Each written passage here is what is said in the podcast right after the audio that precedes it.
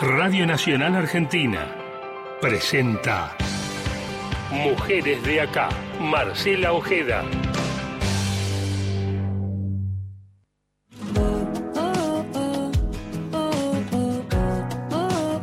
Esto es Mujeres de Acá.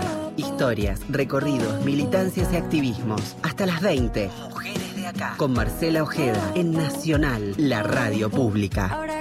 Bien, ahora que estoy bien. Que ya lloré, ya me levanté, bajé, bajo. Uh, puro sentimiento. Hola, hola, hola, ¿cómo les va? Bienvenidas, muy bienvenidas y bienvenidos, por supuesto, a este nuevo reencuentro radial, Mujeres de Acá, en esta nuestra séptima temporada. Hasta las 8 de la noche nos vamos a hacer compañía y desde aquí desde los estudios de la radio pública y para todo el país, invitarlas, invitarlos a que nos acompañen y por supuesto también luego a través de, Spotify pueden escuchar nuestro, nuestro podcast y por supuesto también desde la, desde la página web de, de la radio. Ustedes saben que uno de los grandes desafíos que nos propusimos con Gustavo Kogan, productor de, Mujeres de Acá, es dedicar gran parte de este programa, de este encuentro semanal, a contar historias en primerísima persona, no ser portavoces ni exégetas de otras o de otros, sino que ellos puedan tener aquí un espacio libre, dinámico, inclusivo, repleto de historias. Esto para mí es fundamental, que tomen protagonismo de lo que les ha tocado o han querido vivir y aquí encuentren un lugar. Militancias, activismos, mujeres de diversas profesiones, oficios, ocupaciones, también de, distintos lugares. Ese es el desafío y en, embarcados, embarcadas en eso estamos. En Argentina, y tiene que ver con esto que les contaba, se estima, y según el último censo de 2010, veremos los resultados de este nuevo censo de, del mes de mayo, que casi 2 millones, 2 millones de mujeres tienen algún tipo de discapacidad. Un tercio de ellas en edad reproductiva y la mitad de las mujeres con discapacidad son jefas de, son jefas de hogar. Generalmente, y aquí también como periodistas debemos hacer un mea culpa, cuando se habla de personas con discapacidad, lo hacemos o lo hacen algunos, estamos aprendiendo a comunicar de manera correcta, usando tonos compasivos, penosos e incluso aniñados. Y otras veces solo y cuando son parte de la agenda pública, son protagonistas de grandes proezas y ahí son mencionados como heroínas o héroes. Muchos incluso se arrogan también el derecho a hablar en su nombre, a hablar por ellos, de sus sentimientos, de sus pensamientos y opinan incluso cómo debieran vivir sus vidas. La ley de protección integral de los discapacitados es vetusta, es vieja, es antiderecho, claro. Está firmada durante la última dictadura cívico-militar. Pero hay una buena noticia, y la escuchamos el primero de marzo cuando el presidente de la, de la Nación, en el inicio de sesiones legislativas, anunció el envío de un nuevo proyecto de ley que viene a suplantar directamente a esta norma que tiene más de 40 años.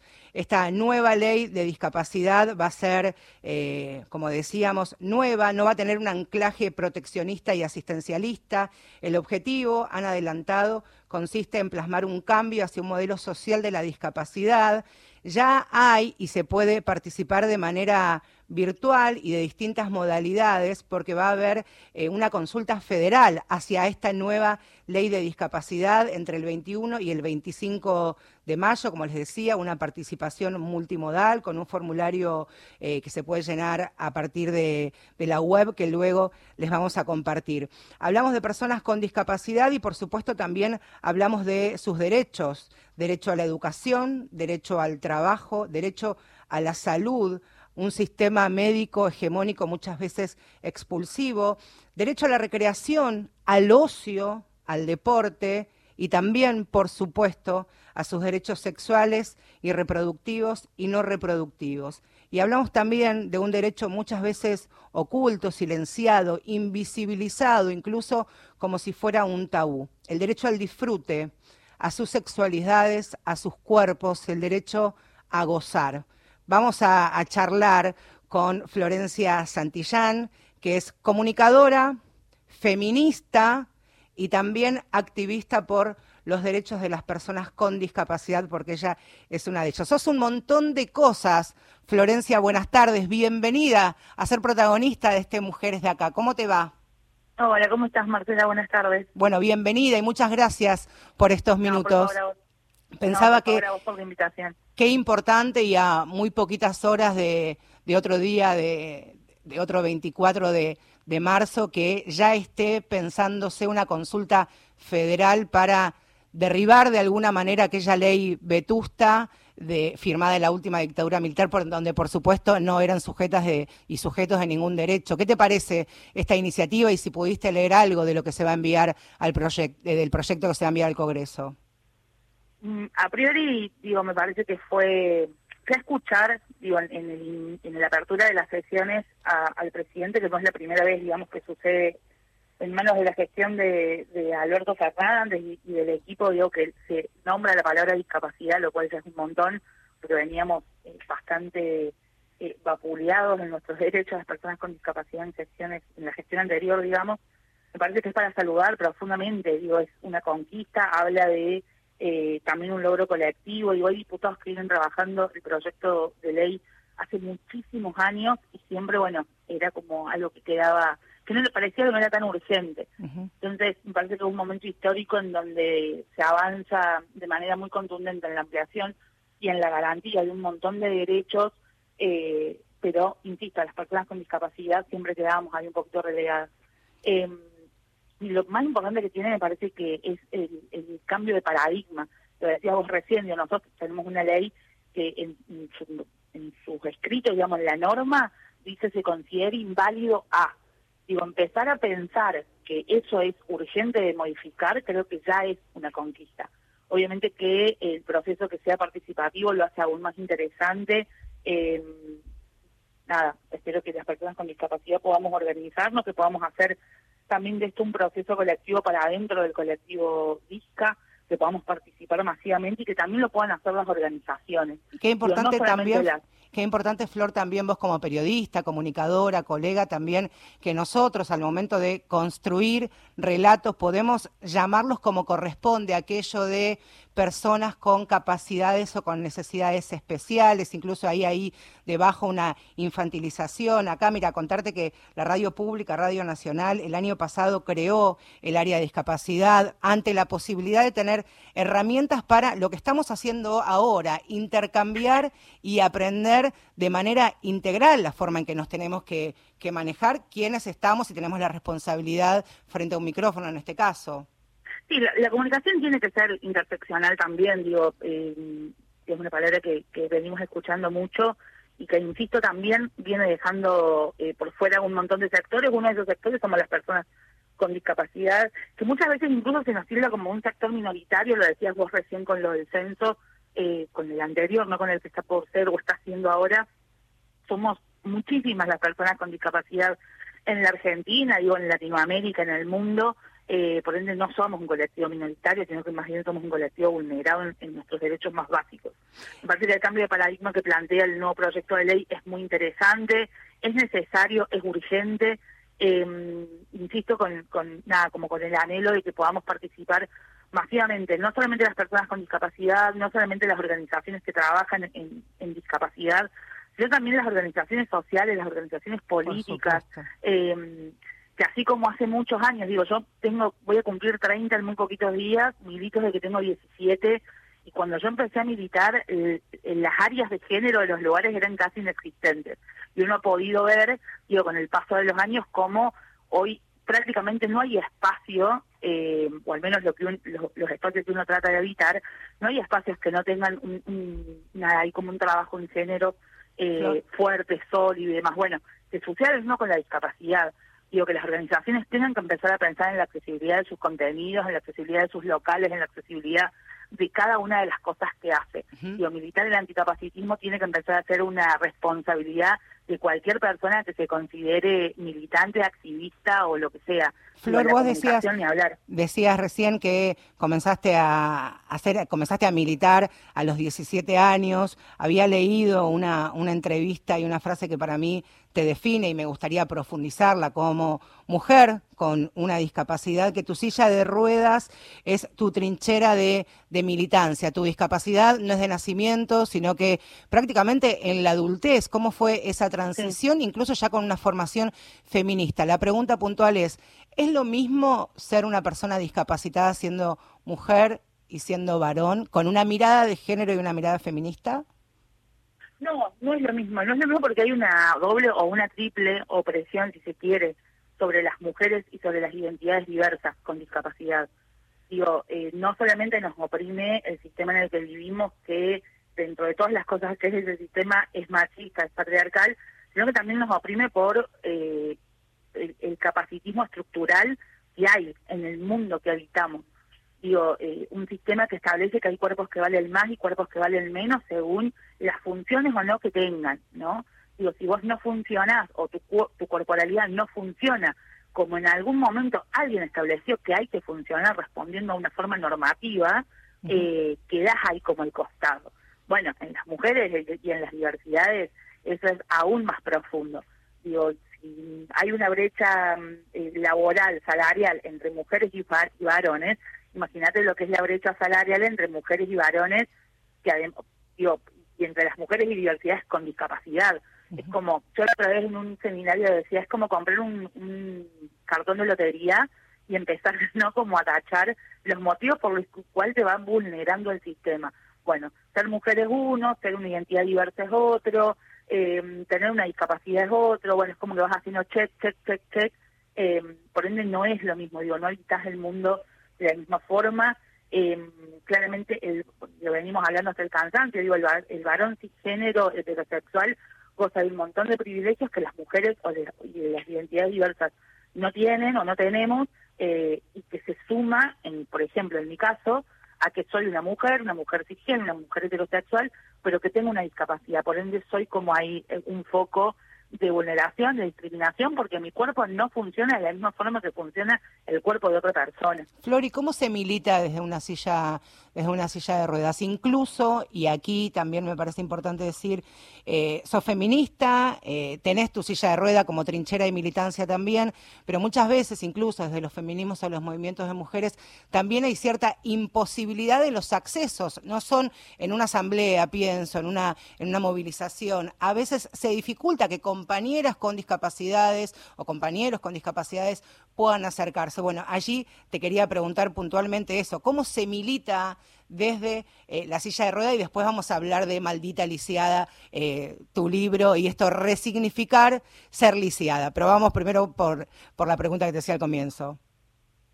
Mira, em, yo me parece que, lo, lo primero eh, es establecer que, lo, que, que hoy el movimiento feminista de Argentina y de Latinoamérica, y me atrevo a decir que del mundo, eh, no ha abrazado compulsivamente la lucha anticapacitista. Eso convierte a los feminismos eh, en espacios que dejan por fuera a las identidades con discapacidad. En lo que vos decías, el ejemplo que vos ponías, una movilización en donde nunca, o en general, digo, a mí me ha tocado el privilegio de poder movilizarme en un montón de ciudades y no hay cordones eh, armados eh, sin ruido para las personas que eh, no pueden estar en el ruido. No hay eh, material en braille, no hay, hay en algunas ocasiones, digo, siempre hablando como de la generalidad, ¿no? intérprete de lengua de señas. Seguimos sosteniendo la idea del acto de cierre con escenarios de tres metros de altura en donde una persona con discapacidad, digo, sea silla de ruedas, sea bastón, sea lo que sea, eh, no podemos acceder a esos escenarios. Y es muy simbólico porque significa que no hay representación lisiada, no hay representación del, colectivo disca en ese tipo de espacios. ¿Se ha avanzado? Sí, se ha avanzado muchísimo. Pero hay que, es muchísimo sigue quedando poco. Exactamente. Como se ha avanzado muchísimo, pero es muchísimo que no nos puede conformar ni a las militantes con discapacidad, pero tampoco a, las compañeras y a los compañeros que no tienen Por supuesto, por supuesto. La batalla tiene que ser colectiva. Por supuesto. También... Eh, pensaba en, lo importante de, los derechos, cuando nosotros decimos derechos, los, los esenciales, por supuesto, es el derecho al trabajo, a la vivienda, el acceso a la salud, y en esto último también me quería, me quería detener, Flor, muchas veces que este sistema sistema sanitario, hegemónico y expulsivo. Pensaba e intentaba imaginarme por un momento algo muy simple que incluso yo podría hacer, que es eh, una revisación ginecológica eh, con algunas dificultades, incluso también está preparado el sistema para atender, acompañar a una mujer con discapacidad, aquella que, por ejemplo, quiere practicarse ahora de manera legal un aborto? No, está preparado el sistema médico en términos generales para las personas con discapacidad, muchísimo menos en el área de la ginecología, muchísimo menos si pensamos en los derechos sexuales reproductivos y no reproductivos de una persona. Cuando fue mm, como el auge, por decirlo de alguna forma, del debate por la ley de interrupción voluntaria del embarazo, eh, las lisiadas, digo, eh, y las personas con capacidad de gestar con discapacidad, lo que habla, lo que planteábamos era, eh, si en ese momento vos ibas, vos Marcela, ¿no? Digo, sin una discapacidad, ibas a un ginecólogo, una ginecóloga, eh, a decir, hola, ¿qué tal? Quiero interrumpir un embarazo, te iban a decir que no, eh, por todas digo, las cosas que ya debatimos que nos decían, ¿no?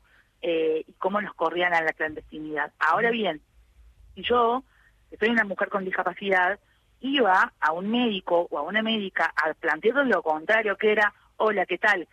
quiero empezar un proyecto para poder maternar, la respuesta iba a ser que no.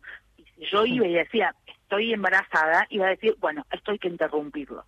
¿No? Digo, como una doble moral, una doble vara en, bueno, vos sos una persona con discapacidad, no podés maternar, punto, ¿no? Eh, sumado a, digo, o en paralelo, no sé si sumado, pero en paralelo a eso, los consultorios normalmente son sumamente angostos, las sillas no entran, eh, las camillas son altas, no hay soportes para que podamos eh, colocar las piernas en posición de lo que se conoce como posición ginecológica. De hecho, a mí hace un tiempito, poco, unos dos, tres meses, me contactaron unas chicas, unos estudiantes de diseño eh, de la Universidad Nacional de Córdoba, que diseñaron un, un, elemento para como engrampar a la camilla o a la misma silla de ruedas para poder elevar las piernas y poder hacer el control ginecológico desde eh, la silla de ruedas, por ejemplo. Un elemento que está fantástico, que es sumamente económico para adquirir, es su proyecto de tesis, así que bueno, ojalá que en algún momento lo puedan. Lo no, no, está fantástico. A mí lo mandaron y yo tipo intercambiando mi audio con las chicas porque me parecía brillante. Ninguna de esas es una persona con discapacidad, pero les interpeló el decir, che, yo voy a mi control ginecológico eh, y reniego con esto y esto, pero acá una compañera con discapacidad no puede entrar, no puede hacerse el chequeo, no puede... Y obviamente que la discusión es mucho más profunda, que es que el sistema médico hegemónico eh, sostiene en general que las mujeres no van, las mujeres con discapacidad no vamos a los controles ginecológicos, no, lo decías vos al principio, no gozamos, no tenemos derechos sexuales reproductivo y no reproductivo, no tenemos... Eh, Porque son niñas, ¿no? Pensaba también en somos eternas niñas. Son eternas niñas que no... Y en eso es una, la supresión de un derecho, ni más ni menos que el disfrute, el goce, disfrutar plenamente de su sexualidad, como si... Es la supresión de un derecho total y pone en alza la necesidad de eh, garantizar otro derecho que es el derecho a la información. Eh, digo, porque yo puedo saber qué me corresponde, o sea, a qué, qué derechos tengo y qué derechos no tengo dentro de un consultorio médico, porque a mí no se me vulnera el derecho a la información.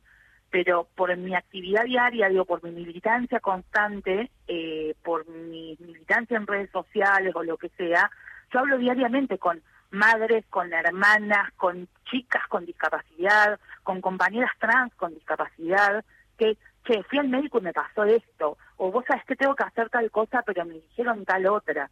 Entonces, como... Hay que empezar a rodar, ¿no? Me parece que... el rodar la información, es como lo más empoderante Y esto que, vos contabas de, de, las chicas para, para este, este instrumento, o es, para, para la silla, para una revisación ginecológica, también multiplicarlo y que pueda generar el efecto contagio. Algo que tenía que ver con los consultorios médicos, que no por ser autorreferencial, pero me pareció interesante. Una vez estaba esperando atenderme con una ginecóloga a la que no conocía y era la primera vez, y al lado había una piba joven con discapacidad, este y me contaba, nos pusimos a, charlar, supongo que serás como yo, que siempre charla hasta, hasta con cualquier persona parlante, y me contaba que esta ginecóloga, yo no sabía, tenía la particularidad que con las pacientes con algún tipo de discapacidad, que por lo menos ya sabía que tenía tres, la consulta estipulada no era de 20 o 30 minutos, que la secretaria tenía la orden de cancelar el turno siguiente porque había tiempo predeterminado y destinado por distintas circunstancias, o por tiempo, porque tal vez el consultorio del cambiador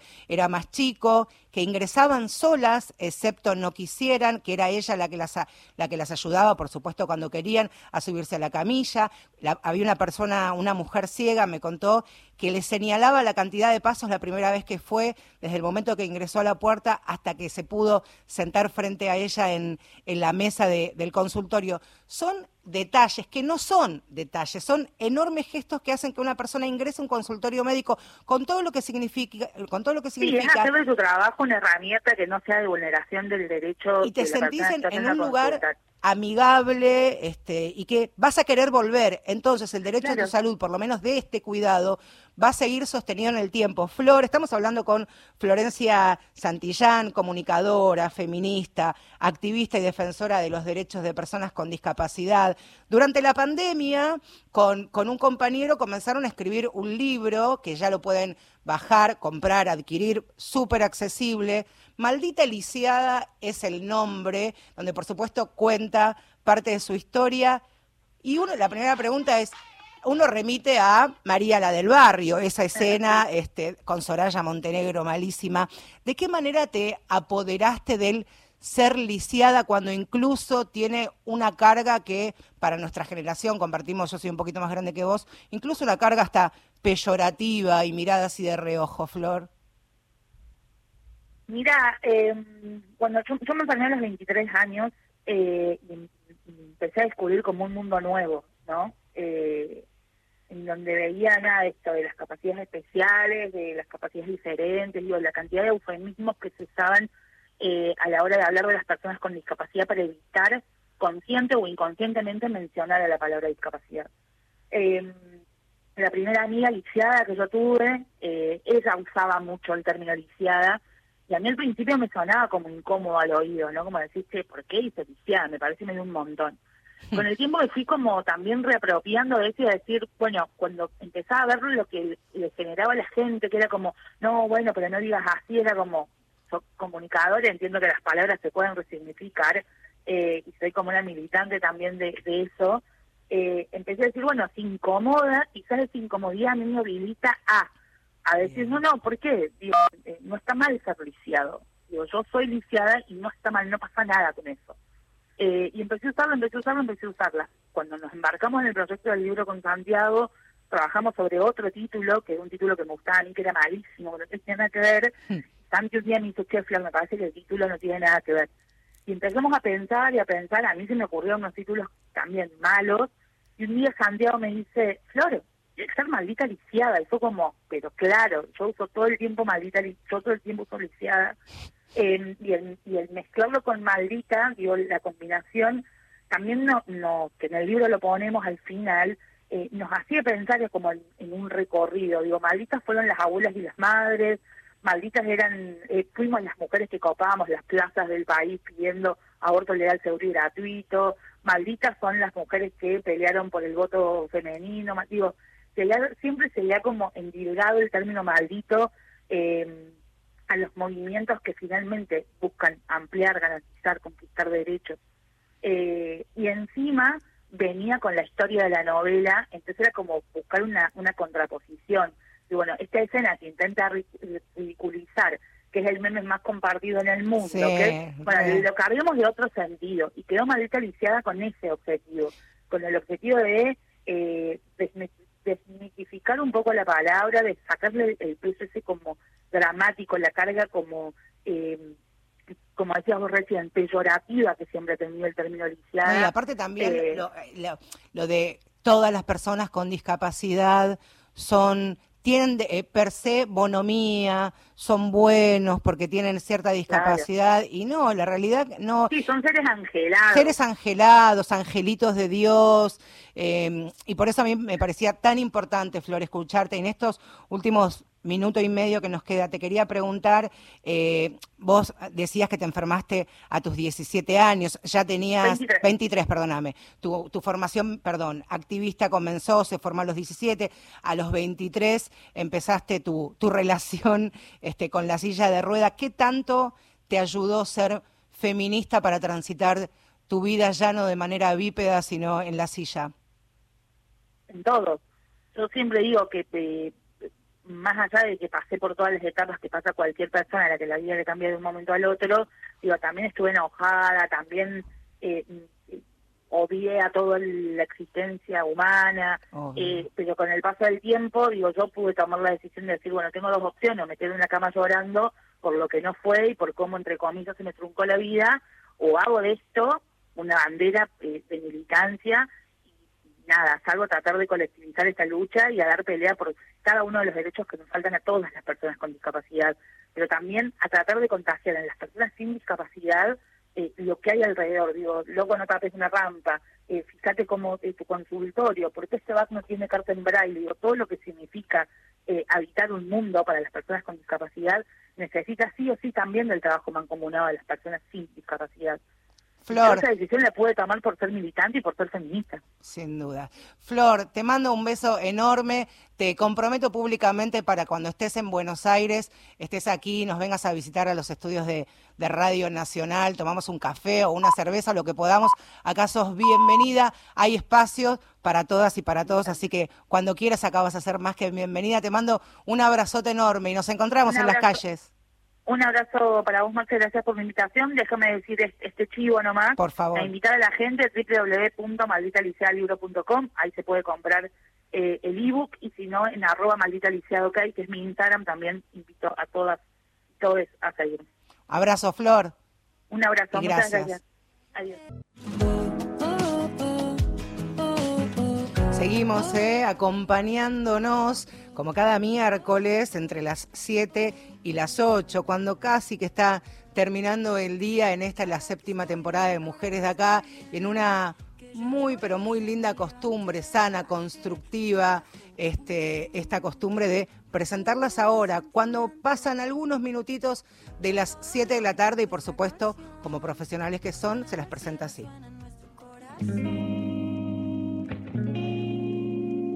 Feminacida en Mujeres de Acá. Periodismo con otra mirada sobre la actualidad. Mañana la radio pública, Radio Nacional, como ustedes escuchaban, va a hacer una transmisión especial a partir de las 13 desde Plaza de Mayo. Mañana, por supuesto, Día de la Memoria. Y aquí en Mujeres de Acá, en años pasados, hemos hablado, profundizado muchísimo acerca de la situación que vivieron las mujeres durante la última dictadura cívico-militar en los centros de exterminio y también una vez que han vuelto, ha vuelto la, la democracia. Pero también es importante escuchar la mirada que tienen las personas que son más jóvenes que aquellos que eh, teníamos muy poquitos años al momento del último golpe. Por eso me parece súper interesante el aporte, la producción y el trabajo que van a hacer y que van a mostrarnos ahora de Feminacidad y la encargada de, traerlo aquí al aire es Victoria Eger. Vicky, buenas tardes, ¿cómo estás? Muchas gracias por, por estar nuevamente aquí en, este espacio que es ustedes también. Hola Marce, ¿cómo están ustedes ahí? Bueno, como decías, eh, en la antesala de un nuevo 24 de marzo Vamos a poner el foco en los delitos sexuales cometidos durante el terrorismo de Estado, pero también en las violencias que sufrieron las personas trans, gays y lesbianas. Eh, según datos de la CONADEP, sabemos que durante la última dictadura militar, más del 30% de las víctimas fueron mujeres. Y por investigación en la materia atravesada por la perspectiva de género, tal vez hoy podemos decir que esa violencia que sufrieron mujeres y disidencias fue específica y se dio de una manera sistemática, ¿no? ¿De qué violencias hablamos? Bueno, abusos sexuales, violaciones, agresiones verbales, amenazas, eh, bueno, desnudez forzada, embarazos no deseados, abortos productos de, de, las torturas, partos clandestinos, esclavitud sexual, y ni hablar de la separación y protección de sus hijos, que muchas de estas mujeres eh, denunciaron en tribunales y en organismos de derechos humanos incluso durante la dictadura, mientras que otras compañeras lograron hacerlo en el juicio de las juntas cuando retornó la democracia en el 63. Eh, Ana Berlín es abogada especializada en género, derechos humanos y derecho penal. Además forma parte de Hijos e Hijas por la Identidad y la Justicia. Actualmente tiene a su papá y a sus tíos desaparecidos. Y nosotros tuvimos la oportunidad de entrevistarla y en relación a los delitos sexuales, ella nos decía lo siguiente, a ver si nos podemos escuchar. Por supuesto. Tardamos demasiado tiempo en empezar a juzgar a estos delitos y que que solamente el 13% de las sentencias incluye estos delitos, realmente es escandaloso, porque si, si ustedes escuchan en algún momento algún juicio, si, si escuchan a alguna sobreviviente, eh, es tan masivo lo que ocurrió que no puede ser nunca que solamente el 13% lo tenga. Solamente eso puede pasar porque hubo durante muchísimos años una negativa por parte de especialmente jueces juezas, fiscales fiscalas, a avanzar sobre eh, estos delitos. También la, apertura y lo importante que, por un lado, fue la valentía de contar lo que vivieron en el contexto de, encierro y terrorismo de Estado y luego hacerlo frente a un tribunal. Aquellos que no han tenido la posibilidad, no están escuchando, está en YouTube el testimonio de muchas mujeres sobrevivientes de la última dictadura cívico-militar y es escalofriante, es esclarecedor por otro lado y es necesario volver a escucharlos una y otra vez. Recordemos, Marce, que recién en 1999 la violación deja de ser un delito contra el honor y pasa a ser considerado contra la integridad sexual. Ahora con la declaración de la inconstitucionalidad de las leyes de obediencia de vida, punto final en el 2003, y también con la reapertura de los juicios surge una nueva posibilidad para que aparezcan denuncias, ¿no? La abogada que entrevistamos se lo adjudica también a la lucha que hicieron los feminismos para sacar a las violencias sexuales del ámbito privado. Eh, te cuento además que Ana Berlín fue fiscala en el primer juicio de una mujer trans eh, por crímenes de lesa humanidad. Y la verdad que es muy reciente esto de visibilizar que las identidades disidentes también sufrieron el terrorismo de Estado, ¿no? Por ejemplo, Valeria del Mar es una mujer trans que estuvo detenida en el pozo de Banfield y en sus declaraciones cuenta no solo que fue torturada, sino también que presenció un nacimiento, que en una situación ella la dejan irse a higienizar al baño y es cuando ve ahí a una mujer que acaba de parir, a una policía con su bebé en los brazos, que obviamente ni bien la descubren a Valeria, la sacan de una manera muy violenta. Si querés escuchamos a Ana Berlín sobre las violencias que atravesaron las identidades disidentes. Por supuesto. Dale. Gays, lesbianas y personas trans sufrieron la violencia estatal antes del terrorismo de Estado y la siguieron sufriendo después por muchos años más. Lo que pasó durante el terrorismo de Estado es, que esa violencia se intensificó. Se intensificó ¿por qué? Porque además de la policía, que era quienes normalmente las perseguían, eh, se sumó eh, militares, gendarmería, se sumaron todas las fuerzas represivas que estaban actuando eh, durante el terrorismo de Estado con total impunidad, se sumaron a esa, a persecución, a esta caza, como, como lo mencionan las mismas compañeras, y eso hizo que se intensificara y además fueron llevadas muchas a centros clandestinos de detención, tortura y exterminio. Sí, Vicky. Sí, eh, Carlos Jauregui, que fue el primer presidente de la comunidad homosexuales argentina, habló en su momento sobre estas 400 personas de la comunidad LGBTIQ detenidas y desaparecidas ¿no? durante la dictadura. Y a pesar de no haber sido incluidas en estos informes de la CONADEP que citaba más anteriormente, es un número que algunos colectivos hoy reivindican. Eh, entonces, en relación a lo que sucede con estas demandas, cómo interpelan a, ese pasado, la abogada nos decía lo siguiente.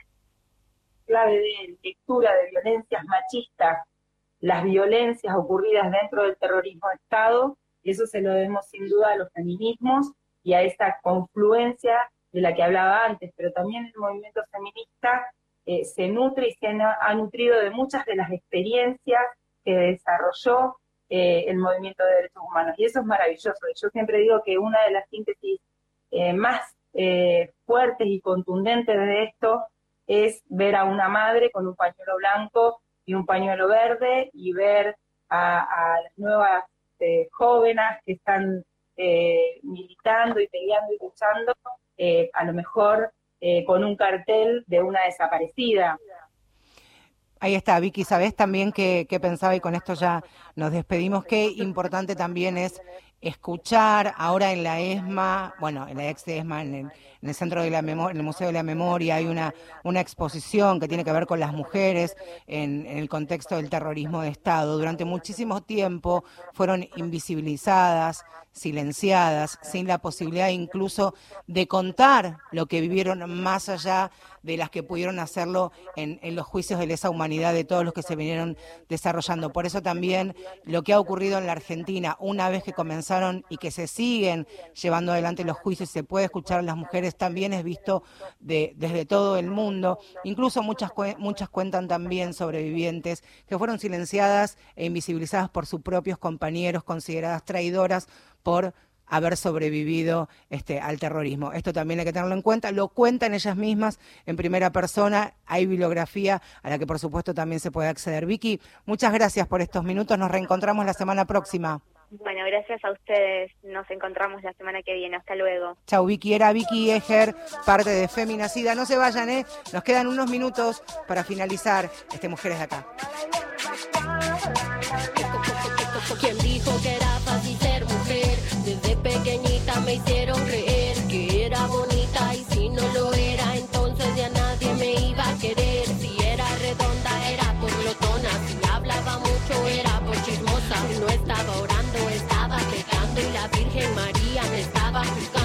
Cuando creciera me iba a casar y que cuidara mucho mi virginidad. Que en vez de fumar y tomar, aprendiera a limpiar bien la casa y también cocinar. Nada de tatuajes ni perforaciones, nada de bailar y enseñar los calzones. Cómo ser feliz con tantas precisiones. Mando a la mierda todos sus sermones. La la la la. Hago lo que quiero porque puedo, porque soy así. La la la la. Me dicen mala hierba porque nunca me dejé morir.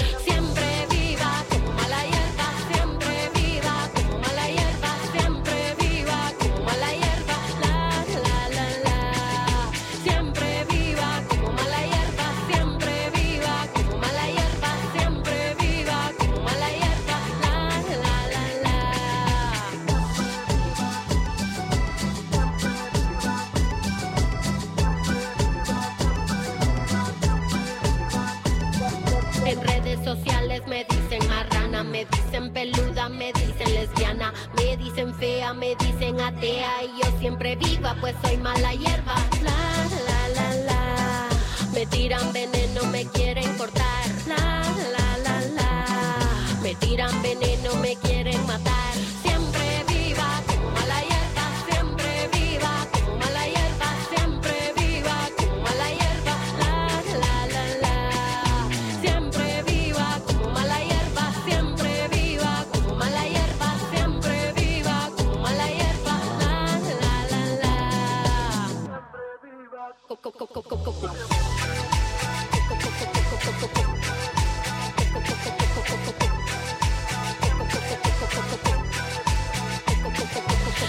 Que soy, sé que puedo ser peor. El experimento que mal le salió, pero sus palabras no van a ofender, pues soy un orgullo de mala mujer. La la la la, me tiran veneno, me quieren cortar. La la la la, me tiran veneno, me quieren matar.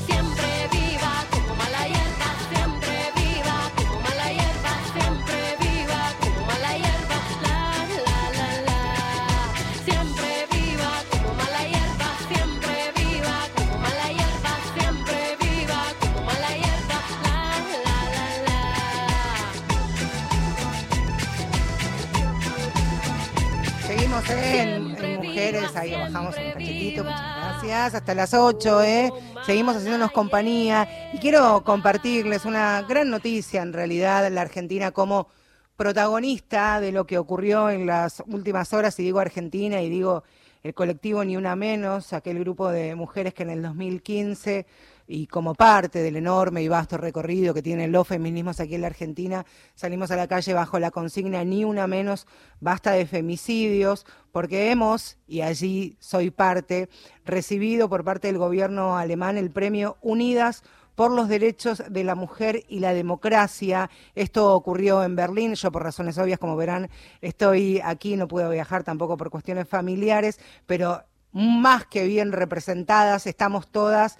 Ingrid Beck, Ana Correa, Inde Pomeraniec y Mariana Carvajal. Inde e Ingrid, compañeras aquí de la casa, así que la radio pública de las cinco galardonadas o por lo menos invitada o invitadas tiene tres de, de sus conductoras y colaboradoras aquí en la radio. Hoy lo que, lo que ha ocurrido ayer en Berlín es muy importante porque la canciller, quien está a cargo de, las relaciones exteriores de, de Alemania, dio un discurso potente, poderoso, es eh, feminista, fue un discurso 100% feminista, pertenece al Partido Verde, es ecologista también, un discurso ambicioso. El Premio Unidas forma parte de un programa, una alianza por parte del gobierno alemán y países y organizaciones del el Caribe y América Latina. Se eligió, a ni una menos, eh, basta de femicidios como puntapié inicial de lo que ha ocurrido, ya saben ustedes, en distintas partes del mundo.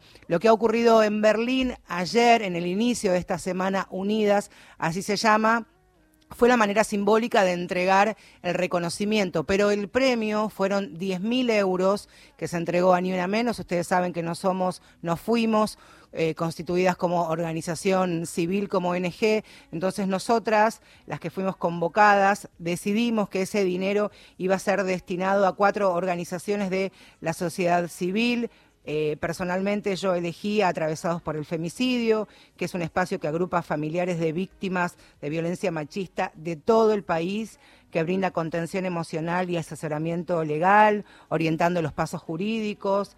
Eh, Aretede, que nuclea a mujeres originarias, dirigentes, caciques, artistas y comunicadoras pertenecientes a siete pueblos indígenas que mantienen sus lenguas, culturas y formas de organización. Cuentan con una radio comunitaria, La Voz Indígena, y comenzaron su trabajo en 1997. Son de Tartagal, de la provincia de Salta. También el dinero de Unidas, del premio Unidas, fue destinado al proyecto Taller de Arreglos de Bicicletas, mujeres que arreglan bicis en Rosario, allí en la provincia de, Santa Fe, y para la casa eh, Cristina Vázquez, una ONG Mujeres tras las Rejas, y la Sensación Pensamiento Penal de Rosario, en la provincia de Santa Fe, y por último, Fundación Derechos Humanos, Equidad de Género de la provincia de Corrientes. Así que lo que ocurrió en Berlín fue la manera simbólica de visibilizar algunas de quienes fuimos parte de ese eh, Ni Una Menos Basta de Femicidio de 2015, pero que como siempre decimos no tiene dueñas, no tiene propietarias, no tiene cocardas, pero sirvió sí para atravesarse parte del mundo, llegar a Berlín, hablar de la Argentina, mostrar lo que está pasando en la Argentina, lo que estamos construyendo, lo que estamos luchando ahora ya. Este, un poquito más avanzados en la pandemia, en las calles, nuevamente conquistándolas. Como siempre, a esta hora en estos minutos finales, tenemos Zoom Federal y tiene presentación.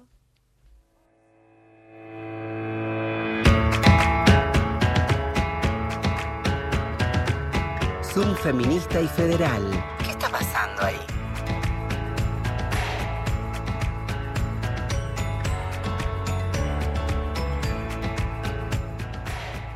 Este es un feminista y federal que con el que nos proponemos hacer foco, he ahí la palabra Zoom, y ver qué está pasando. Vamos a hacer unos cuantos kilómetros, nos vamos a Ushuaia y vamos a hacer de cuenta que ya es sábado y se va a presentar ambiciosas que es la crónica de una lucha colectiva y cortometraje también del movimiento de mujeres de aquella ciudad en pos de, por supuesto, lograr la equidad. Y las voy a nombrar a todas. Victoria Fermani, que es la autora del trabajo audiovisual, y las siete, las siete autoras del libro son Laura López Sentable y Fabiana Ríos, que pertenecen a La Ría, Ayelén Martínez y Sol Verón, que pertenecen a La Hoguera, Elida Rechi, al Frente de Mujeres de Nuevo Encuentro, Constanza Ojeda y Luz Escarpati, que son comunicadoras con perspectiva de género. Todas lo son, por supuesto. Vamos a saludar a una de ellas para que nos cuenten qué es Ambiciosas, que próximamente van a presentar una de sus autoras, Laura López Entable, coautora de Ambiciosas. Laura, muchas gracias por ser parte del Zoom Feminista y Federal. ¿Cómo te va? Hola Marcela, muchas gracias por, por invitarnos a contar de nuestro libro. Bueno, ¿qué es Ambiciosas? ¿Cómo nace? ¿Y qué vamos a leer plasmada en esas páginas?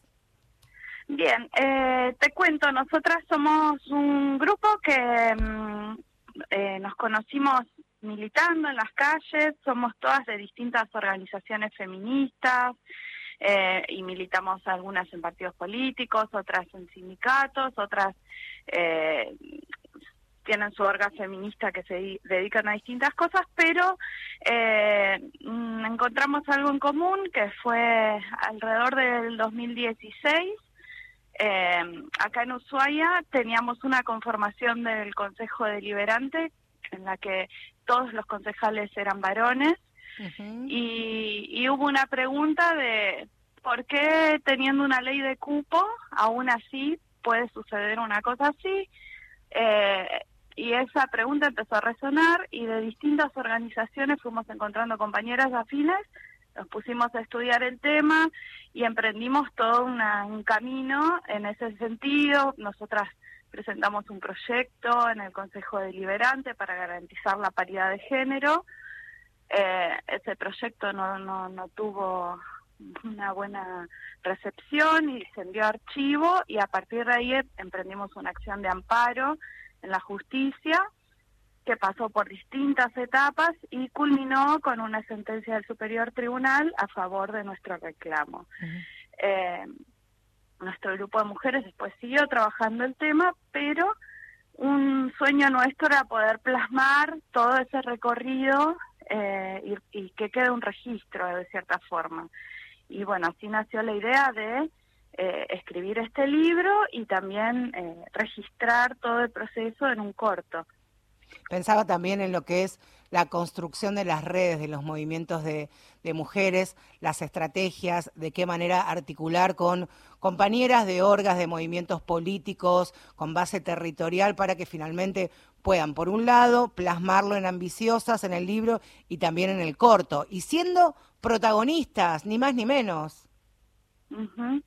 Eh, sí, la verdad es que las de los puntos importantes para nosotras es eh, poner en valor ese trabajo colectivo, esa construcción colectiva, que eh, es la única manera de, de poder bancar una lucha que es ardua, que es larga, que muchas tenemos un montón de actividades, pero nos tenemos que hacer el tiempo y bueno, y cuidamos mucho ese espacio, pero también eh, al registrar y y no hay mucho registro en libros y demás eh, de los feminismos, eh, por ejemplo acá en Tierra del Fuego, o sea, todas las compañeras eh, explotan las redes cuando marchamos y demás, pero un registro escrito y demás no había, y, y, también sirve para inspirarnos, para recordar hasta dónde llegamos, todo lo que nos falta.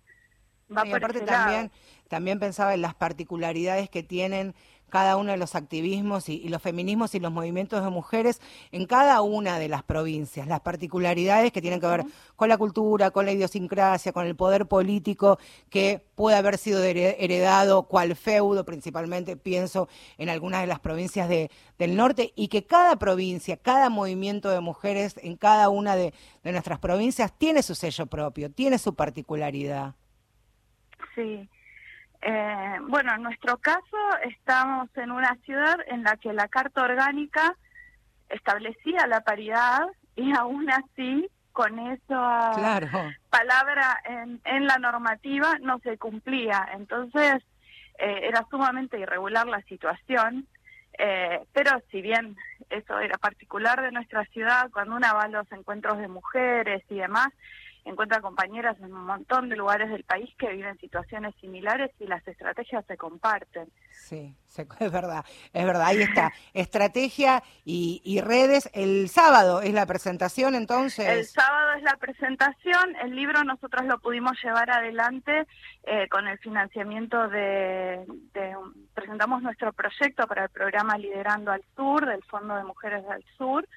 Eh, y lo presentamos este sábado acá en Ushuaia, pero también se va a transmitir eh, por streaming para, para todas las personas que lo quieran seguir en otros lugares. Es el sábado a las 16 horas.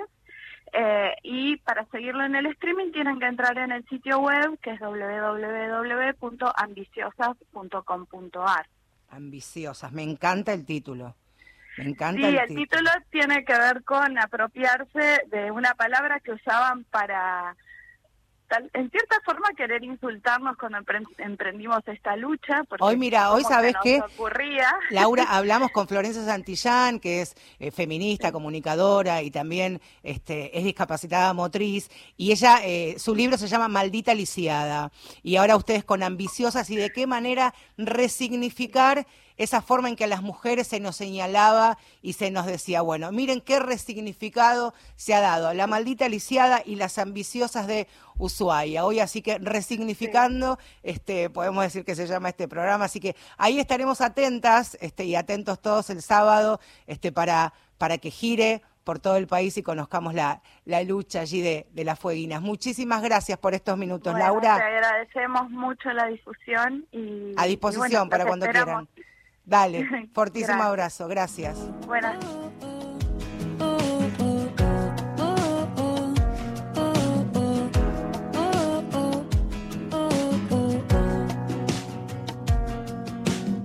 Ahora que estoy bien, ahora que estoy bien, que ya lloré, ya me levanté, bajé, bajo, uh, puro sentimiento. Esta es Soy con ganas, que es nuestra cortina de inicio y de cierre, o sea que cada vez que ustedes la escuchen con ganas, que es una canción preciosa, nos va a acompañar durante todo el año en este Mujeres de Acá. Mujeres de Acá que está puesto al aire gracias a Miguel Ángel Gauna, el padre de Astor, y Gustavo Coban, productor ejecutivo. Ahora se informan con el panorama de noticias. Mi nombre es Marcela Ojeda y nos reencontramos el miércoles próximo. Miremos pelis en la cama. Me das un beso a la mañana. Eso es todo para mí.